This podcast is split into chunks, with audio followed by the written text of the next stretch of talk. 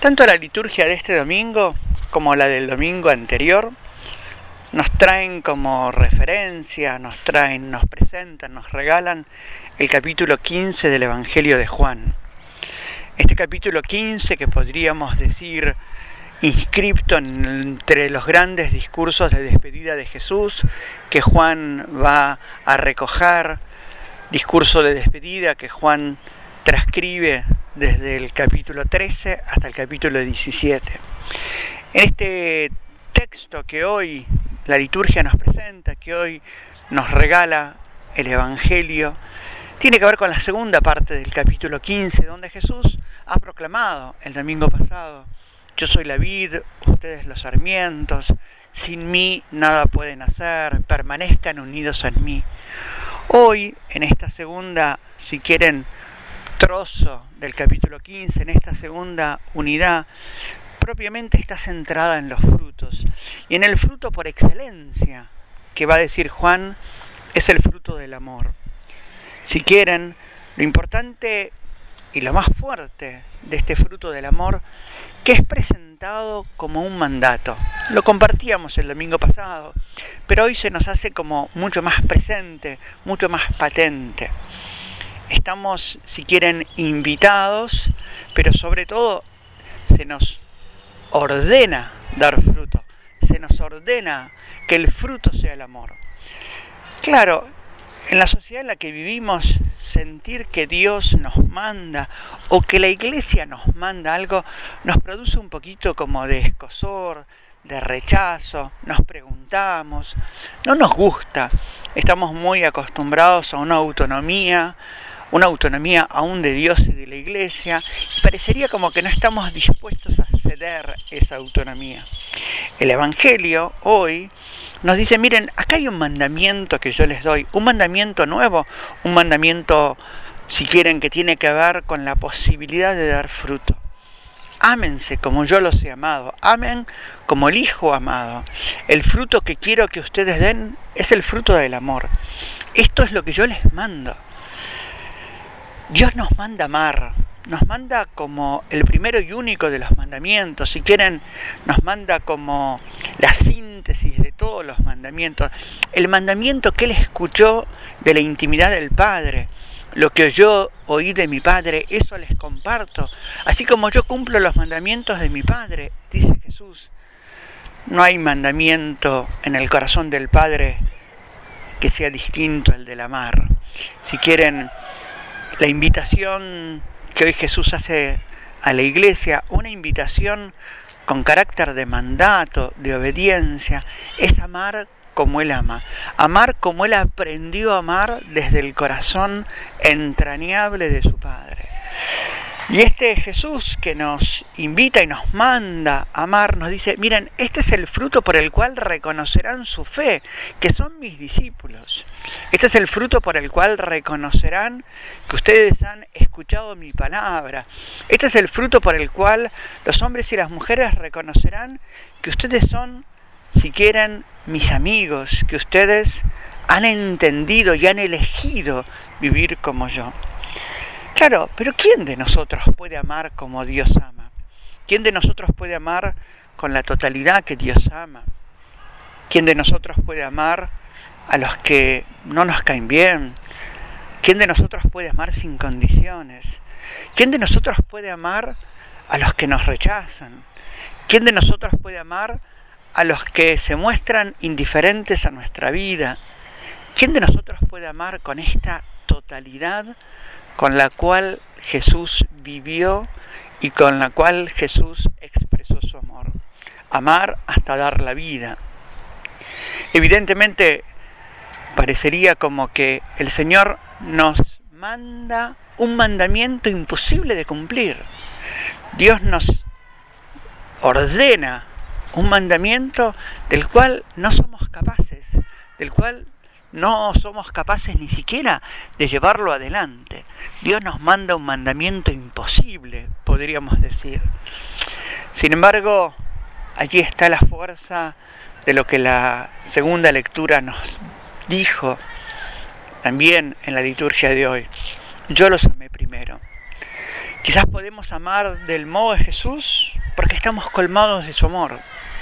Porque todo hombre, toda mujer, creyente y no creyente, cercano o lejano, preocupado o indiferente, atento o desatento, todo hombre es amado integralmente por Dios. Todo hombre, toda mujer, todos nosotros somos amados incondicional y totalmente por Dios. No hay que hacer esfuerzo, no hay que conquistar nada, no hay que lograr nada, no tenemos que adquirir ni virtudes ni modos para ser amados con la radicalidad con la cual Dios nos ama con la totalidad con la cual Dios nos ama. Y esto es lo que hace posible que nosotros amemos. Por eso si quieren, el gran, la gran tarea es poder conectarnos con este amor del cual ya somos depositarios, poder conectarnos con este amor que ya poseemos, poder conectarnos con este amor que nos está amando, poder conectarnos con este amor que da sentido y posibilidad a que amemos, poder conectarnos con esta decisión de Dios de amarnos absolutamente. Esta, esta, esta conexión, esta unidad, esta posibilidad, si quieren, tiene que ver con la capacidad que tengamos de meternos hondamente en nuestra intimidad, en nuestro interior, para sostenernos y pararnos desde este amor de Dios. Pararnos, ubicarnos, si quieren, fundamentarnos desde este amor de Dios que hace posible que amemos, que hace posible que nos entreguemos, que hace posible que también nosotros seamos capaces de dar la vida. Si quieren, el amor como tema central de toda esta unidad que acabamos de leer aparece como una suerte de cadena.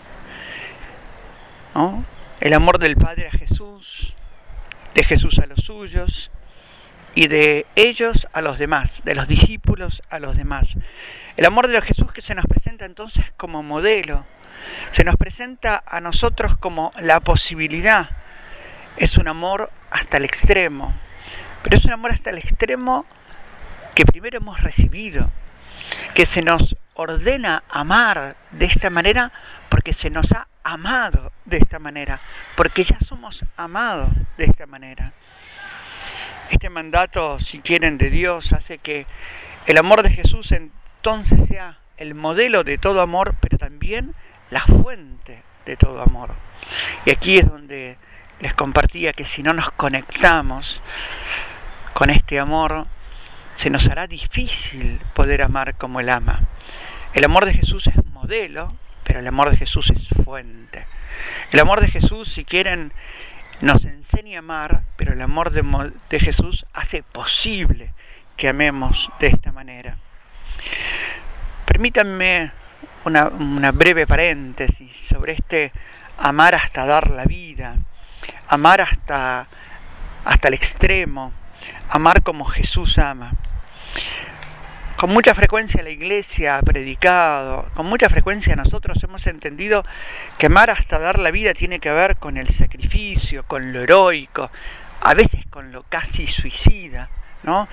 con lo casi antihumano, con el rechazo de toda humanidad, ¿no? Parecería que amar hasta el extremo o amar hasta dar la vida tenía estos rasgos tan heroicos que eran inhumanos o tan inhumanos que eran suicidas.